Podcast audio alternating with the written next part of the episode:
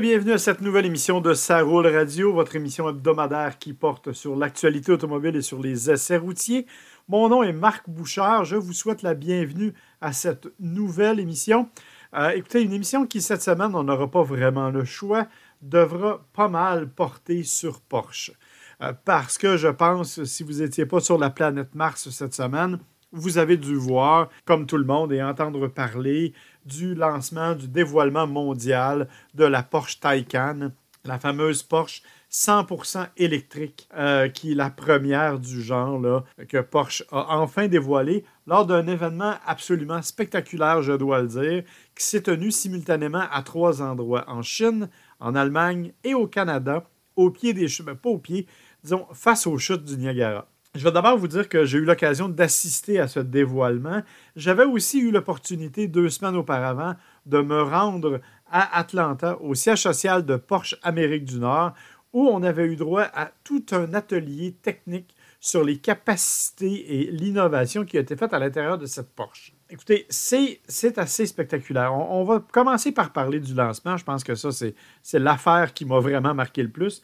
Écoutez, je vous l'ai dit, c'était à trois endroits. L'idée, c'est qu'on voulait à un endroit, donc en Chine, traiter d'éoliennes. C'était donc au pied d'un parc d'éoliennes. En Allemagne, c'était face à un champ de, capteurs solaires pour parler bien sûr de l'électricité produite avec le solaire. Et chez nous, c'était au chutes Niagara ben, pour parler, vous l'aurez compris, d'hydroélectricité. Euh, et je pense que les chutes en sont un bel exemple. On a vraiment mis le paquet pour faire ça. Écoutez, aux trois endroits, si vous n'avez pas vu la vidéo, d'ailleurs, c'était diffusé en direct sur Facebook, si vous n'avez pas vu la vidéo, allez la voir. On avait construit pour l'occasion des édifices spécifiques à chacun des endroits. Et à l'intérieur de ces cubes-là, euh, bon, c'est une espèce d'auditorium au cours duquel on, présentait pendant 30 minutes à peu près les capacités de la voiture. Et par la suite, la voiture elle-même est arrivée. Mais c'était absolument fabuleux quand nous, on était là. Quand la voiture est entrée sur scène, le mur arrière de l'édifice s'est retiré et on avait en arrière-plan les chutes du Niagara. C'était tout simplement spectaculaire. Je vous le dis, c'est un des plus beaux lancements que j'ai vu dans ma carrière, qui commence à dater de quelques années, je vous le dis, là, mais c'est un des lancements les plus impressionnants que j'ai vu au cours de, la carrière. Inévitablement, ça a soulevé toutes sortes de questions, toutes sortes d'éléments euh, techniques, euh, toutes sortes de, questionnements, toutes sortes de comparaisons aussi. Et la première comparaison, bien entendu, elle s'est faite avec Tesla parce que tout le monde nous disait, écoutez, euh, ça va être un Tesla killer, ça va être une voiture qui est là pour euh, lutter contre Tesla. Avant d'aller plus loin, je vais me permettre tout de suite, parce que lors de ce lancement-là, tout le monde était là, y compris les autorités de Porsche au Canada et en Amérique du Nord. Je vais donc immédiatement laisser la parole au président de Porsche Canada, M. Marc Oyun, ou Oyun, enfin j'ai un peu de misère avec son nom, mais euh, un, homme extrêmement sympathique qui nous explique d'une part quels sont les plans d'avenir de, Porsche, mais surtout en entrée de jeu, il nous fait la comparaison lui-même avec Tesla quand je lui pose la question. Alors je vous laisse écouter le président et une fois qu'on aura écouté le président, on pourra revenir à la voiture et là je vous donnerai davantage de données techniques. Alors, on vient tout juste d'assister au dévoilement de la Porsche Taycan, la première voiture 100% électrique de Porsche. On est avec Marc Wayoun, le président de Porsche Canada. Monsieur Wayoun, c'est une étape très, très importante dans l'histoire de Porsche. C'est effectivement pour nous euh, un des moments les plus importants depuis les 20 dernières années. Euh, parce que c'est la première fois que nous lançons une voiture 100% électrique et c'est un vrai pari. Le pari qu'on a fait, c'est d'avoir une voiture qui soit à la fois 100% Porsche et 100% électrique, avec l'âme de Porsche, mais une voiture avec une nouvelle technologie durable et zéro émission. On a déjà discuté et on va préciser davantage la technologie un peu plus tard, mais c'est quoi l'âme de Porsche? L'âme de Porsche, vous allez le retrouver à la fois dans le design, dans les émotions que dégage la voiture, dans le comportement de la voiture, dans l'accélération, euh, dans la vitesse de passage en courbe grâce aux, quatre roues directrices. C'est tout, tout, un ensemble de choses qui fait qu'une Porsche est une Porsche. Vous allez retrouver ça dans beaucoup de détails à l'intérieur. Par exemple, la console centrale qui descend au milieu. Par exemple, les cinq instruments qui sont totalement digitaux, mais qui respectent les lignes qu'on retrouve dans une 911 avec le tableau de bord également très horizontal les, ailes plus hautes que le capot à l'avant, à l'arrière. Voilà, tout ça, c'est ce qui fait qu'une Porsche est une Porsche et on le retrouve dans le Taycan, c'est-à-dire une réinterprétation entre tradition et innovation. On parle d'innovation, on parle d'une voiture électrique, 100% électrique, une sportive. Bien entendu, la comparaison est automatique. On doit vous comparer avec Tesla qui ont été les précurseurs dans ce domaine-là. Euh, est-ce qu'on peut même comparer les deux véhicules? Nous, on ne se compare pas avec Tesla. Nous, on se compare avec nous-mêmes, on se compare avec une 911, on se compare avec ce qu'on est capable de faire. Retrouve l'ADN aussi de nos modèles euh, sportifs de compétition, comme la 919, dont les gènes sont également présents dans cette voiture. Donc on, peut vraiment se comparer. Nous, on est des constructeurs de voitures de sport. Vous allez retrouver, comme je le disais tout à l'heure, dans le Taycan, des choses que vous ne retrouverez pas ailleurs. En particulier, la capacité de la voiture à reproduire une performance plusieurs fois de suite. Par exemple, 0 à 100 km/h pour la Taycan Turbo S, 2,8 secondes, que vous pouvez reproduire 10 fois, 15 fois. 0 à 200 km/h, 9,8 secondes. De la même manière, vous pouvez le faire une fois, deux fois, cinq fois. Faut aussi parler de l'infrastructure de recharge. On le sait, le Taycan arrive avec une technologie innovatrice. Euh, on parle d'un temps de recharge de 22,5 minutes avec une charge de 270 kW. Le problème, c'est qu'actuellement, ce réseau-là n'existe pas au Canada. Et quand on va le développer avec Electrify Canada, on parle de seulement 30 stations dans un espace assez réduit géographiquement. Est-ce que c'est suffisant pour assurer le développement et la pérennité d'une voiture comme celle-là? Alors bien sûr, euh, la charge rapide est très importante, mais n'oublions pas que 80 à 90% des charges sont faites à domicile. Ceci étant dit, avec 32 stations, chaque station aura au minimum 3 points de charge, dont au minimum un point de charge ultra rapide. On parle d'une charge donc d'environ 25 minutes pour récupérer une grande partie de l'autonomie, 80, 80 à 85% de l'autonomie. 32 euh, stations, ça veut dire qu'on en aura à peu près une toutes les, tous les 200 à 150 à 200 km sur les grandes routes du Canada. Et comme on sait que 90% de la population canadienne, vit sur ce corridor à, peu près à, 100, un peu plus 100 miles ou 150 km de la frontière avec les, États-Unis. On aura les stations très bien réparties sur le territoire entre Vancouver, euh, bien sûr le Québec, l'Ontario, Alberta, et on pourra faire des longues distances. Mais la plupart des gens bien sûr, chargeront à domicile. Ils pourront également charger à vitesse rapide chez la plupart des concessionnaires qui auront des stations de charge qui s'ajouteront aux 32 que nous allons développer avec Electrify Canada. Donc, à terme, bien sûr, nous aurons suffisamment de stations de charge et évidemment, on peut également charger sur tout le, réseau de recharge, un peu moins rapide, mais quand même, quand on a une charge de 50 kW, ça veut dire que la voiture, en moins de deux heures, elle est totalement chargée. Évidemment, le Taycan, c'est le premier jalon électrique de Porsche. L'avenir pour Porsche en électrification, c'est quoi? Nous, on imagine déjà l'électrification, euh, c'est quelque chose qui va aujourd'hui devenir un standard progressivement euh, pour l'industrie automobile. Ça ne veut pas dire qu'on fera plus de voitures à essence, on continuera à en faire tant qu'on pourra en faire parce que c'est aussi notre ADN. Mais pour nous, ça veut dire que d'ici à peu près à 5 ans, d'ici à 2025, on pense qu'à peu près 50% de nos voitures seront électriques, seront électriques. Ça commence bien sûr par le Taycan, ça continuera avec le Macan, mais on aura également des voitures thermiques traditionnelles, comme bien sûr la 911 GT3 que vous connaissez, que tout le monde adore, mais il y aura également toujours une stratégie de voitures hybrides, plug-in hybrides, comme on l'a aujourd'hui avec la Panamera, avec le Cayenne, et qui sont d'excellents compromis entre le zéro émission en ville et la possibilité de faire des longues distances avec le moteur thermique. Et c'est également des voitures qui ont beaucoup de sportivité. Merci beaucoup, mon cher. Merci. Alors, comme vous le voyez, les ambitions de Porsche sont extrêmement grandes. Euh, on a beaucoup, beaucoup, on mise beaucoup, beaucoup sur la Taycan pour réussir à aller chercher euh, une clientèle qui va être attirée par l'électricité. Mais écoutez, on s'en cachera pas, euh, le président n'en parle pas, mais je peux, vous l'avez vu depuis probablement, les prix sont un peu impressionnants. 173 900 pour la version turbo et 213 900 pour la version turbo S qui est un peu plus performante. Bon, ceci étant dit, avant d'aller plus loin, on va régler tout de suite la question des noms.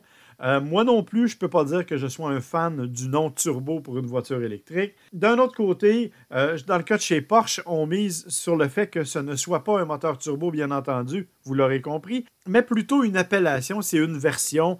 Euh, bon, méchamment, il y a des journalistes qui disaient, écoutez, on a même appelé des Corolla des Corolla Sport. Alors, tout est permis dans le monde de l'automobile. C'était un peu méchant, mais pas complètement faux. Euh, donc, vous aurez compris que l'idée, ce n'est pas de créer une turbo. L'idée, en fait, c'est qu'on veut se marier au reste de la gamme. Euh, il y aura donc les, turbos d'entrée de jeu, mais par la suite, on va arriver avec des versions beaucoup plus abordables, j'ai l'impression, dont on va modifier les performances en conséquence. Par la performance, je pense qu'il est temps de parler technique. Et là, euh, ça peut être un peu long, je vous le dis, parce que j'ai quand même passé une journée complète à écouter les gens de Porsche nous expliquer les données techniques, mais on va résumer ça rapidement. D'abord, il faut savoir que c'est la première voiture qui est construite sur une architecture de 800 volts. Ça n'existe pas ailleurs. C'est une première pour Porsche aussi. L'idée, en fait, c'est qu'on nous dit d'une part que ça permet d'alléger un peu la façon dont c'est construit, et ça permet surtout d'avoir une voiture dont l'architecture va bien vieillir au fil des années. Euh, on dit que c'est capable de, d'évoluer plus rapidement parce que bon, le 800 volts serait probablement la, façon de fonctionner dans l'avenir. La batterie, 93,4 kWh, c'est une grosse batterie, pas tout à fait autant que celle de Tesla, mais largement plus imposante que celle qui, qui se retrouvent dans les autres voitures électriques actuelles. Capacité de recharge, ça c'est la grande question. Parce que, euh, bien sûr, on nous dit c'est 22,5 minutes pour 80% sur une borne de 270 kW. Le problème, c'est que actuellement, vous le savez, les bornes de 270 kW, il n'y en a pas. On va en construire. Et c'est déjà confirmé. Porsche, ben, tout le groupe Volkswagen, en fait, s'est associé pour créer Electrify Canada, qui est un réseau de 32 bornes dont l'implantation va commencer d'ici la fin de l'année. Et euh, sauf qu'il va être limité dans, l'espace, je vous dirais. Même si le président en a parlé, là, euh, il parle surtout du secteur les plus achalandés, les plus populeux du Canada. Géographiquement, c'est quand même assez limité comme espace, vous l'aurez compris. En fait, ça va desservir assez bien tout ce qui s'appelle le corridor Québec-Windsor, évidemment, qui est une partie très populeuse, et un corridor qui va entre Calgary et Victoria. Tout le reste va être desservi uniquement par les concessionnaires Porsche comme l'a expliqué Monsieur euh, le, président tout à l'heure. Évidemment, chacun de ces postes-là aura trois postes de recharge. Bon, tout ça, ça va. Le problème, évidemment, c'est que pour l'instant, on n'a pas ça et que euh, sur une recharge maison, les recharges traditionnelles, même si Porsche nous donne la borne qui va avec, on parle quand même pour avoir une, une charge totale de 11 heures de recharge, ce qui me semble un peu long. Mais bon, évidemment, il y a les bornes de recharge rapide. On dit que ça prend 4 heures euh, pour, sur une borne de recharge rapide actuelle euh, au Québec, là, avec euh, entre autres le circuit électrique. Donc, c'est quand même plus raisonnable, mais ça demeure très, très long. Mais pourquoi on a utilisé une aussi grosse batterie? Ben, vous aurez compris que c'est d'abord pour la performance. Monsieur le Président l'a dit, ce qui veut. Mon Dieu, je l'appelle Monsieur le Président, c'est un peu bizarre, là, mais en tout cas, Monsieur Wayoun l'a dit. L'idée, c'est qu'on a voulu préserver l'âme de Porsche et multiplier les accélérations. Et c'est là que ça devient fort intéressant parce qu'on parle d'un 0-100 en 2,8 secondes. Vous allez me dire, oui, Tesla fait la même chose. C'est vrai, sauf que ce qu'on a réussi à faire chez Porsche, c'est à répéter le 0-100 26 fois consécutives sans pour autant diminuer la capacité d'autonomie de la batterie. Ben oui, évidemment, après 26 fois, était vide, là, mais euh, je ne suis pas certain qu'avec une Tesla, peu importe son modèle, si on fait ce genre de performance-là, on va être capable de le répéter 26 fois consécutives avant d'être obligé de recharger. Donc ça, c'est un élément intéressant pour ceux qui aiment ce genre de performance-là. Évidemment, on parle d'une Porsche. On parle donc d'un véhicule dont la, principale qualité, c'est la dynamique de conduite, c'est le plaisir de conduite. Et là, écoutez, on, est vraiment là, on, a tout fait. C'est une, bon, la, version turbo, pour ceux qui s'intéressent, aura 723 euh, euh, volts. Dit-on, euh, c'est c'est énorme. La, façon dont on a utilisé ça, c'est qu'on a mis un, moteur électrique à l'avant, on a mis un autre moteur électrique à l'arrière, donc ça permet, bon, les rouages intégraux et tout. La beauté de la chose, c'est qu'on a utilisé une transmission deux vitesses sur l'essieu arrière, ce qui permet d'avoir des accélérations rapides, mais par la suite de passer à la vitesse supérieure et donc d'aller chercher des vitesses maximales qui sont beaucoup plus élevées et beaucoup plus soutenues. Euh, on a aussi travaillé énormément, d'une part, sur les suspensions qu'on a redessinées, qui sont entièrement programmables, il faut le dire, avec des modes de conduite, bon, vous connaissez le principe chez Porsche, mais on a aussi euh, misé énormément sur un design avec trois chambres à l'intérieur de ces suspensions-là, ce qui permet de garder la voiture hyper stable. Et là, bien sûr, vous allez dire, on n'a pas conduit cette voiture-là, c'est vrai, mais je vous ai parlé que moi, il y a deux semaines, j'ai eu l'occasion d'aller au siège social de Porsche et on a eu droit à une randonnée comme passager. Euh, ce qu'on appelle communément en shotgun. Euh, on avait caché quelques éléments à ce moment-là parce que la voiture n'était pas euh, officiellement dévoilée, mais ce que je peux vous dire, c'est qu'on était sur la piste d'essai avec un pilote qui avait déjà vu une Porsche dans sa vie, là, un pilote extrêmement expérimenté qui a poussé la machine vraiment. Bon, d'une part, il a fait les accélérations 0-100 comme prévu avec le, le launch control en 2,8 secondes. Je peux vous dire que ça déménage solidement. Mais ce qui est intéressant, c'est que la voiture a très, très peu de transfert de poids. Peu de transfert de poids euh, au moment de l'accélération, peu de transfert de poids, bien sûr, en conduite dynamique, et à peu près aucun transfert de poids quand on, y va au niveau du freinage agressif. Alors, ça permet donc d'avoir une stabilité incroyable. L'auto ne bouge pas littéralement euh, et, on a. Écoutez, c'est, en tout cas, c'est très impressionnant. Euh, on a pu aller vraiment là, faire des choses sur la piste qui étaient euh, tout à fait étonnantes. Bien sûr, c'est une Porsche, donc on a voulu garder cet élément-là et je pense que c'est très, très bien réussi. système de freinage, écoutez, pour le fun, si vous avez l'occasion, vous regarderez les disques qu'il y a sur ce, modèle-là. C'est absolument fabuleux. Euh, ça s'arrête à une, vitesse incroyable. Et on a une capacité de régénération de 265 kW, ce qui est énorme, en fait, qui est parmi les plus importantes selon Porsche. Euh, au niveau de l'industrie dans le véhicule automobile électrique. Donc, c'est vraiment un élément avec lequel on a énormément joué, qui est l'élément dynamique et bien sûr tout ce qui est conduite.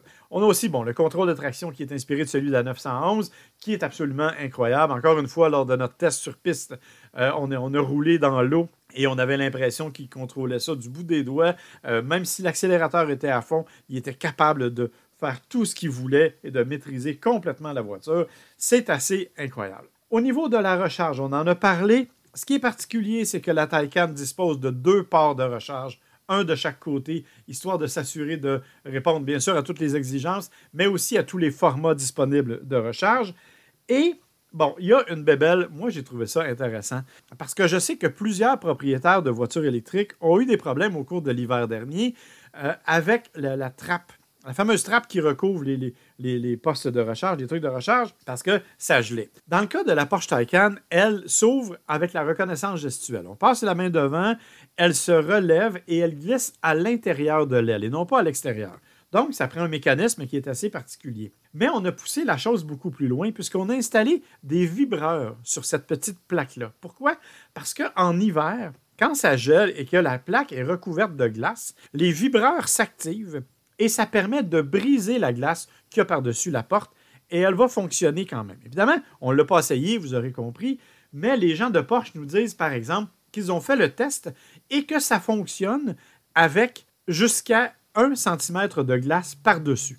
Ah, c'est quand même important parce que euh, à ce moment-là, vous savez, ça a été un problème majeur chez nous. Autre problème important chez nous, bien entendu, ben, c'est euh, la perte d'autonomie en raison de l'hiver et du froid ou de la chaleur. Ben, on a tout un système de gestion thermique qui a été mis en place au niveau de la Porsche, ce qui permet donc, d'avoir un meilleur contrôle. Écoutez, je, saute là, je parle de toutes sortes d'affaires parce qu'il y a tellement de choses à dire. Euh, les suspensions qui peuvent s'abaisser jusqu'à 22 mm dans certains cas, euh, les performances qui, s'améliorent, les pneus pour lesquels on a été tellement exigeant qu'on a fait appel en fait à cinq manufacturiers différents Pirelli, Continental, Yokohama, Michelin et Goodyear qui vont faire des pneus spécifiques. Bien sûr, pneus plus, plus grands pour la version Turbo S, 21 pouces, 20 pouces pour euh, la version turbo, euh, optionnelle bien entendu, des 21 pouces.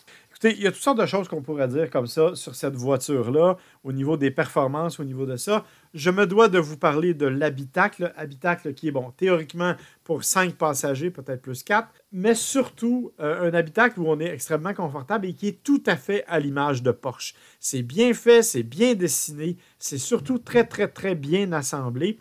Euh, beaucoup de technologies à bord. Euh, bon, bien sûr, une espèce de, je dirais, de, grand écran devant le conducteur qui permet que l'on peut programmer comme on veut.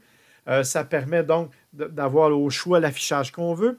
Au centre, un grand écran avec encore une fois multifonction, multimédia, infodivertissement et tout ce qu'il y a avec, avec un écran tactile sur lequel on peut utiliser le doigt pour écrire, entre autres pour trouver les bons endroits et euh, Apple Music intégré dans la voiture. Donc, vraiment, on n'a pas besoin de, euh, de, brancher notre téléphone. Il suffit d'avoir un abonnement Apple Music pour avoir accès au système. C'est intégré. En option, bien entendu, euh, l'écran qui est devant le passager qui permet d'avoir accès à toutes ces informations-là aussi. Je vous avoue que ça, c'est une bébelle avec laquelle je me sens moins à l'aise. Je me, on n'est quand même pas dans une voiture 7 passagers, puis c'est la troisième rangée. Là. On parle vraiment du passager qui est juste à droite. Donc, Je trouve ça un peu intense euh, comme idée, mais bon, on voulait prouver qu'on était capable de le faire et d'avoir des grands écrans. Ultimement, on pourrait avoir trois fois la même carte affichée à l'intérieur du cockpit, ce qui est un peu intense, mais bon, on comprend que, ça existe. Euh, une autre option qui n'a rien à voir avec l'intérieur, celle-là dont je n'ai pas parlé, ce sont les, roues arrière directionnelles. Bon, encore une fois, ce sont des roues qui sont capables de varier de quelques degrés au besoin, 2,8 degrés pour être précis. Ça permet donc évidemment d'avoir des trajectoires beaucoup plus serrées notamment à haute vitesse. Alors, c'est vraiment, tout est pensé, tout est conçu pour la performance. 173 000 je vous le répète, c'est un peu cher à mon avis. On s'attendait, la plupart des discussions, quand on était là la veille, euh, on discutait entre nous et on s'attendait que ce soit entre 90 et 100 000 à peu près, être un peu en bas de euh, la, Panamera. Ben, on voit que ce n'est pas le cas, mais on, on répète qu'il y aura des versions de base. On a aussi confirmé d'autres éléments. Euh, bien sûr, la venue d'un Taycan Gran Turismo électrique, lui aussi, au cours des prochains mois, des prochains, même des prochains mois, je dirais. Et la venue d'un Macan électrique, le petit utilitaire sport qui va aussi disposer de la même motorisation. Bien entendu, ce n'est que le début parce qu'on a construit toute une usine pour construire la Taycan avec tout un processus très particulier de transport de pièces, de gestion, de management à l'interne pour la logistique. Donc, vraiment, on a misé beaucoup, beaucoup chez Porsche pour cet élément-là. 700 millions d'euros ont été dépensés pour la construction de l'usine. Même usine où on assemble les 911 et les 718. 6 milliards d'euros vont être dépensés pour l'électrification des transports euh, des, véhicules chez Porsche. C'est énorme. Euh, donc, c'était un moment important. Je pense que tout le monde en a parlé. Évidemment, on veut vos commentaires. Moi, je la trouve magnifique, la, nouvelle Porsche. Euh, d'ailleurs, elle est plus aérodynamique encore que l'est la 911. 0,22 de coefficient d'aérodynamisme. Euh, un centre de gravité très bas, plus bas que la 911, parce qu'on a placé les batteries lithium-ion en partie, ben, en totalité dans le plancher. Donc, ça permet d'avoir un centre de gravité et une tenue de route incroyable. Alors, évidemment, euh, on veut votre avis. Les gens lui ont trouvé toutes sortes de ressemblances, Tesla, Supra et autrement. Euh, je peux vous dire qu'en vrai, moi, je pense qu'elle se distingue vraiment. Elle est assez unique en son genre. Mais j'ai envie de savoir ce que vous en pensez et est-ce que Porsche aura de l'avenir ou pas avec ce genre de voiture-là. À vous de me le dire. Alors là-dessus, on va faire une petite pause parce que ça fait déjà pas mal longtemps qu'on parle de la Porsche. Au retour, on va parler d'un autre véhicule de performance, l'Alfa Romeo Stelvio Quadrifoglio. Hein, j'ai vraiment un accent italien incroyable. Et on va parler aussi de quelques petites nouvelles, notamment des ventes de véhicules au Canada qui sont en baisse de façon marquée. Alors, on est de retour à l'émission Ça radio. C'est toujours Marc Bouchard. Euh, je suis là pour vous parler cette fois de mon essai de l'Alfa Romeo Stelvio Quadrifoglio. Bon, écoutez, c'est un beau grand nom. Il euh, faut savoir que le quadrifolio, en fait, ça, veut dire, on met même le QV pour quadrifolio verde. Euh, vous aurez compris que ça veut dire trèfle à quatre feuilles. C'est surtout la version vitaminée d'Alfa Romeo, pour ceux qui ne le savent pas. C'est donc un véhicule qui est assez bien équipé en termes de motorisation. on parle d'un V6 biturbo de 2,9 litres qui fait rien de moins que 505 chevaux. Ce qui est particulier, en fait, c'est que c'est en fait un moteur qui a été partiellement calqué sur celui de la Ferrari 488 GTB. C'est un V8 de, chez Ferrari, bien sûr, mais on est un peu le dérivé là. On a réussi à utiliser sensiblement la même technologie. C'est un moteur qui est d'une souplesse, qui est d'une puissance incroyable, qui a une sonorité vraiment spectaculaire et qui est jumelé à une boîte automatique de 8 vitesses qui est sans compromis. Vraiment, elle réagit rapidement elle est vraiment incroyablement rapide et ça permet d'avoir bien sûr des performances assez impressionnantes. C'est sûr que le, quadrifolio, il est, fait pour les performances. Euh, moi, j'avais essayé le Stelvio traditionnel l'année dernière, que j'avais bien aimé. Il faut dire que c'est un véhicule qui est basé aussi sur la, la Giulia, la même plateforme que la Giulia, même s'il est plus haut. Euh, on dit qu'il est 260, soit 260 mm plus haut que la Giulia, ce qui est quand même assez important. Il est surtout beaucoup plus pesant.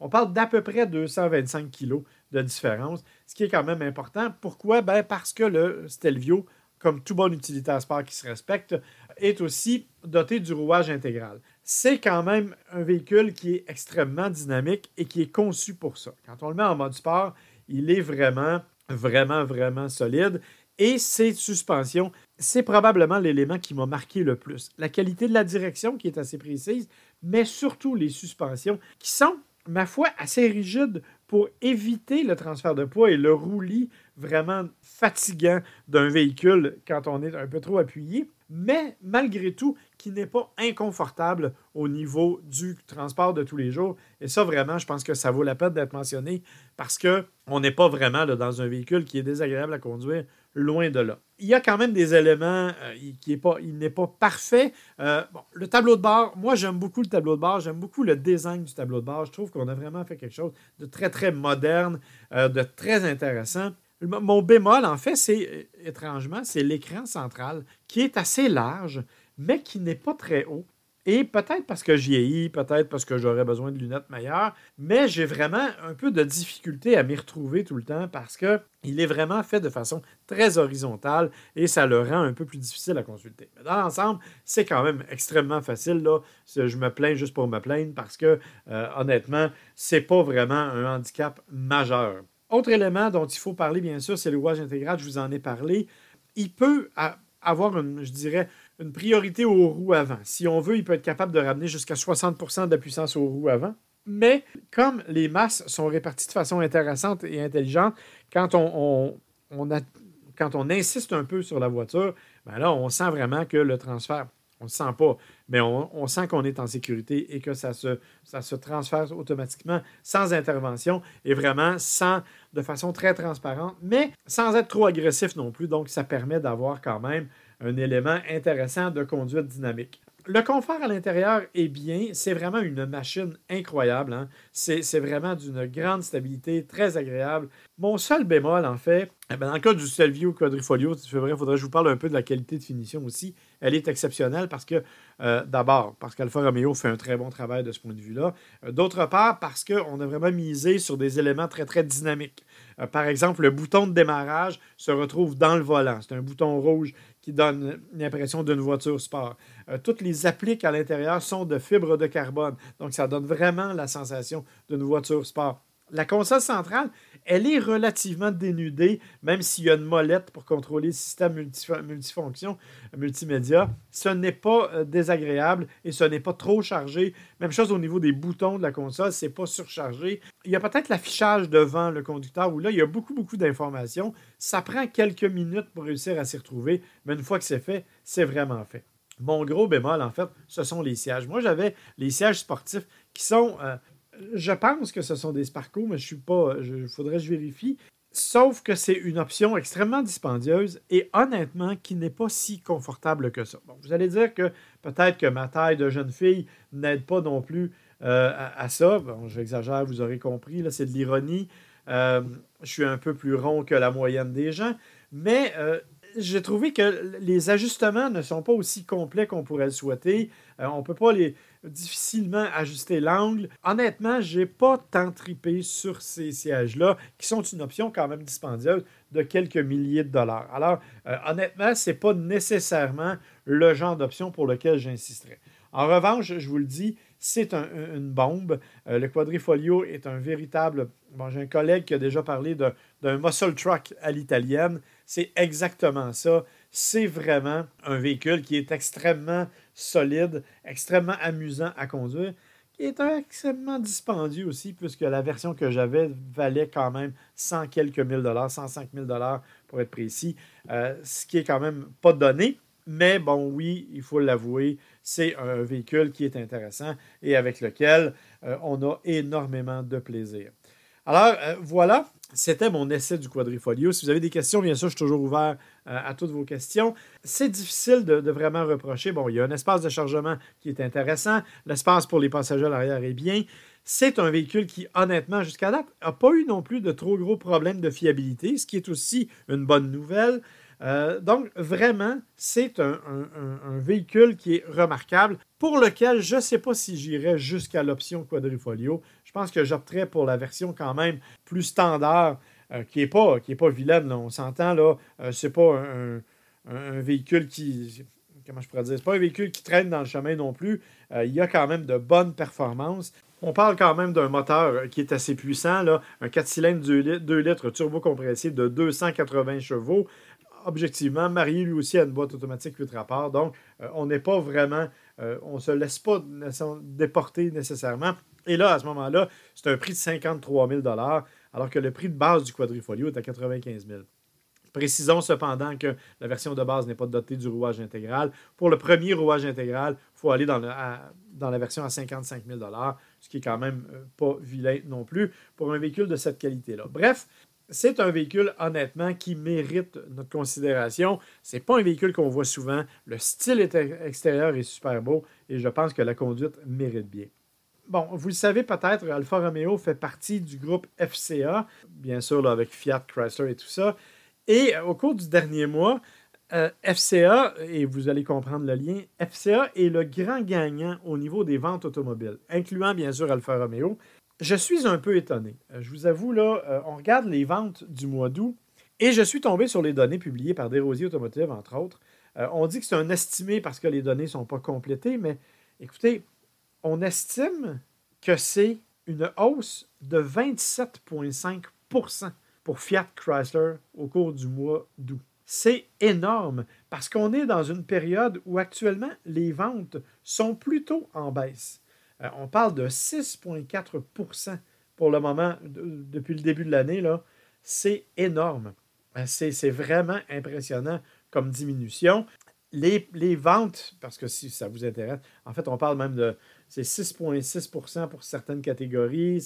On, on, joue vraiment la carte là, de on est en baisse partout. Écoutez, les voitures, les véhicules, ce qu'on appelle les passenger cars en anglais, 18,3% de baisse. Bien sûr, les camionnettes ont augmenté de 8,4% Alors, si vous aviez un doute quant à la popularité des camionnettes légères, et là, on parle à ce moment-là là, de camionnettes euh, multisegments, utilitaires sport de tous les formats et tout, il s'est vendu exactement 138 893 camionnettes légères contre 43 147 autos, c'est-à-dire une répartition là, de 73-26 en pourcentage.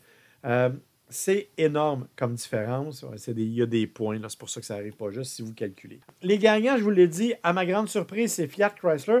Pas que Fiat Chrysler augmente, ça, se peut. Ils ont, quand même des modèles comme le Jeep Wrangler, entre autres, et le Ram qui connaissent vraiment un succès incroyable mais de 27% C'est assez spectaculaire. Une autre hausse qui est remarquable, c'est celle de Toyota, 10,4% au cours du dernier mois. C'est beaucoup, beaucoup, beaucoup. 18,4% de hausse chez Mercedes-Benz aussi. Alors, on est vraiment là dans certaines progressions assez remarquables. Il y en a d'autres, cependant, qui ont un peu plus de difficultés. Chez General Motors, par exemple, on baisse de 3,4% chez Ford, de 8,8% en baisse. Mais il y en a dans la catégorie des véhicules de luxe où ça va moins bien. Bon, Genesis, on n'en parle pas. On dit que ça a baissé de 22% mais on est passé de 185 à 143 véhicules. C'est pas. Excusez, c'est pas des nombres assez significatifs pour vraiment là, euh, valoir la peine. Même chose chez Jaguar, où on est passé de 355 à 278. Mais si on prend des marques où on a des ventes un peu plus conséquentes, euh, Infinity, par exemple, a baissé de 15% passant de 1200 à 1000 véhicules vendus. C'est énorme comme baisse. Euh, Mini, ben, passé, on a baissé de 20% euh, Nissan est en baisse de 7,6% ce qui est quand même encore une fois très important. Subaru est en baisse de 6,1% mais là, je pense que les gens attendent la nouvelle Legacy et la nouvelle Outback, dont l'essai se fait justement cette semaine en Colombie-Britannique. Donc, on devrait avoir plus de nouvelles bientôt.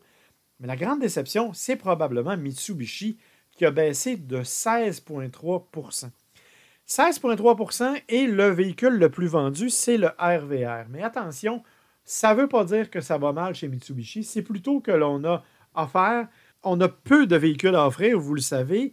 Actuellement, on a des problèmes d'approvisionnement, je vous dirais, on n'est pas capable d'avoir autant de véhicules que l'on voudrait. Et on attend le nouveau RVR qui devrait arriver, on le souhaite, fort bientôt. Euh, parce que oui, effectivement, euh, les, le RVR est un véhicule qui est populaire, mais qui a malheureusement pas nécessairement bien vieilli. Donc, on attend quelque chose de nouveau. Je pense que ça, ça va faire du bien, mais pour le moment, euh, on est en baisse. Une autre baisse qui est marquée, c'est celle de chez Mazda. 9,2% de baisse. Et pourtant, on a une Mazda 3 qui est vraiment un bon véhicule et qui a été renouvelé avec la version all-wheel drive cette année. Donc, on, et on arrive, ben là, il va y avoir le CX5 diesel qui arrive bientôt, ben, qui est arrivé. Là. ça, ça devrait aider pas mal aussi. Mais quand même, c'est une baisse assez marquée dans le cas de, de, Mazda. Alors, on espère que ça va vraiment remonter pour ces gens-là, mais on sent que l'industrie automobile commence à s'essouffler considérablement. Et on n'a pas spécifiquement les ventes par modèle, et entre autres pour les voitures électriques. Je suis curieux de voir comment ça va euh, de ce côté-là. Parmi les autres nouvelles dont je voulais vous parler, bien, bien sûr, il y a euh, Fiat qui a confirmé la disparition de la Fiat 500 en Amérique du Nord. Elle disparaîtra, c'est-à-dire qu'on va écouler les inventaires qu'on a en stock, mais par la suite, elle ne sera plus vendue en Amérique du Nord. Euh, on dit qu'elle pourrait revenir dans une autre forme, notamment une forme électrique, au cours des prochains mois des prochaines années plutôt, parce qu'on parle plutôt de 2021, euh, mais évidemment, il n'y a pas de confirmation à ce niveau-là. Un grand changement dans le monde des salons automobiles. Vous le savez, les constructeurs de luxe commencent à abandonner de plus en plus cet élément-là. Et eh bien, cette fois, c'est Mercedes-Benz qui a décidé d'abandonner tous les salons automobiles canadiens. Ils ne seront présents ni au Salon de l'Auto de Toronto, ni celui de Vancouver, ni celui de Montréal. Donc, euh, c'est terminé pour le moment. Est-ce que c'est cyclique? Parce qu'on sait que Volvo avait déjà fait ça dans le passé. On verra. Mais pour le moment, c'est ce qui ressort euh, de ça. Euh, dernier détail, une nouvelle qui est euh, quand même intéressante. Vous connaissez les systèmes d'alerte sur les sièges arrière. Il y en a de plus en plus qui en ont. chez GM, on en avait créé un. On était pas mal les premiers à le faire. Hyundai a embarqué. Kia, bon, il y en a de plus en plus. Ben, il semble que les associations de manufacturiers se soient entendues. Et à compter de 2025, peut-être même avant, euh, ces systèmes-là vont être obligatoires sur tous les véhicules. Euh, si vous ne savez pas comment ça fonctionne, c'est assez simple en fait. Euh, ça dépend des versions, là, mais le plus facile, c'est que quand vous avez ouvert la porte à l'arrière, plus moins de 10 minutes avant votre départ, à ce moment-là, le, système, quand vous arrêtez, votre système vous lance un message en disant écoutez, n'oublie pas de regarder sur le siège arrière quand tu débarques. Euh, il y a une sonnerie. C'est pas fatigant, c'est pas quelque chose de dérangeant, mais c'est un joli petit rappel qui pourrait éviter bien des problèmes, ne serait-ce que de laisser Bien entendu, là, on le fait pour la sécurité des enfants et tout, mais euh, ne serait-ce que de laisser votre matériel sur le siège arrière, alors que peut-être vous devriez le ramasser. Donc, ça fait partie des choses euh, qui vont être obligatoires à partir de 2025. Alors voilà qui met fin à cette émission cette semaine, une émission qui s'est un peu prolongée en raison notamment de la Porsche Taycan, dont je vous ai beaucoup parlé, mais je l'admets, elle m'a impressionné. Euh, j'ai hâte de l'essayer maintenant. Mais là, bon, pour le moment, elle n'est pas prévue avant février 2020 au Canada. Alors, si vous voulez me rejoindre, bien sûr, ma page Facebook Marc Bouchard, la page Facebook de Saroule Radio aussi, euh, sur laquelle on est. Euh, Luc euh, va toujours jeter un coup d'œil quand même. Il est comme le fantôme derrière le podcast. bien sûr, info à sarouleradio.com, qui est le meilleur endroit pour nous envoyer des courriels. vous pouvez aussi me suivre sur Twitter. Marc souligné Bouchard et Bouchard souligné Marc sur Instagram. Donc, et bien sûr, marcbouchard.ca, euh, qui est le, blog que je tiens, euh, sur lequel je ne suis pas aussi actif que je devrais, mais euh, je devrais quand même le faire. Alors voilà, je vous remercie d'avoir été là. Je vous invite à m'envoyer vos questions si vous en avez. Ça me fera plaisir. Sinon, ben, soyez prudents. Bonne semaine.